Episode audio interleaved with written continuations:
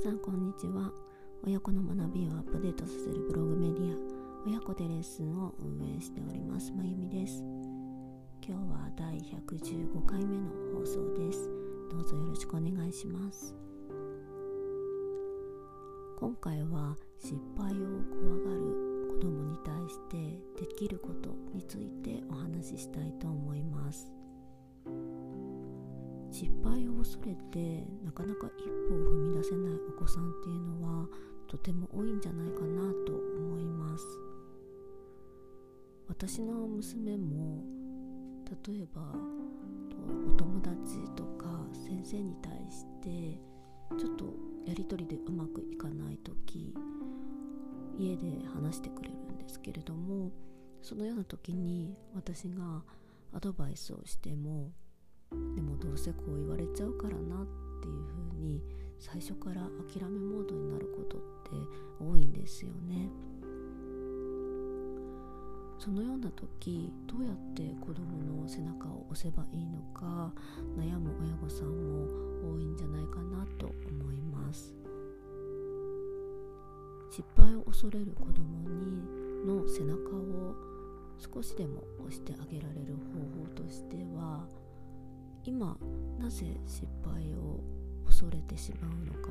その不安の原因を探ってみる方法があると思います。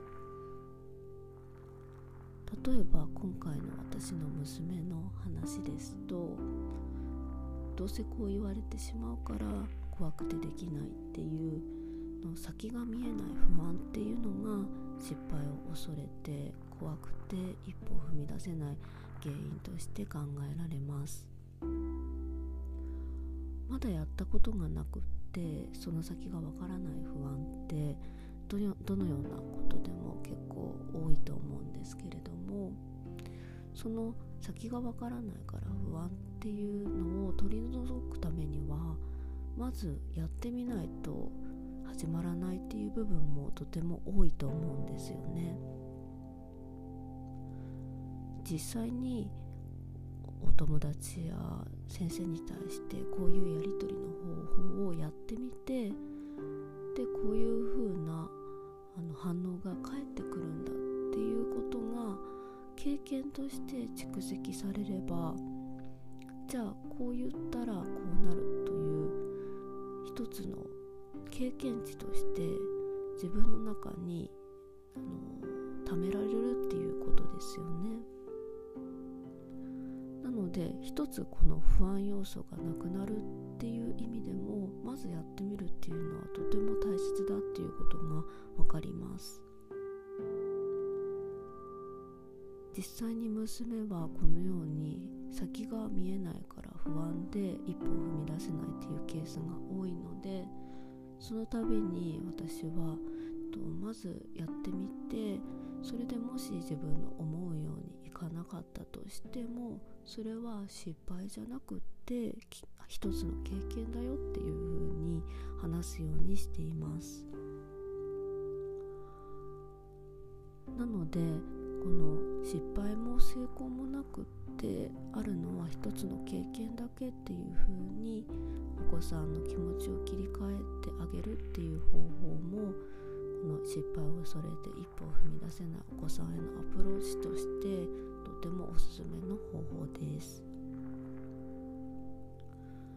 それでもやっぱり私の娘もそうなんですけれども、えっと、何度もこの失敗も成功もなくって一つの経験だよって言っててもなかなかやっぱり人って変われないですしまあ変わらせようって思うこと自体が私はちょっと違うんじゃないかなと思っているのでそのような言い聞かせをしてもまあ人ってなかなか変わらないんだなっていうことをお父さんお母さんにも一つあの心の中に置いてほしいなと思います。でも何度もそのように失敗したくないから一歩踏み出せないけれども失敗も成功もないよ一つの経験だよっていう風にその度にあの伝えることによってもしかするとこの一歩を踏み出すハードルが徐々に徐々に少しずつ低くなっていくっていうことが起こると思うので是非根気強くこの失敗も成功もない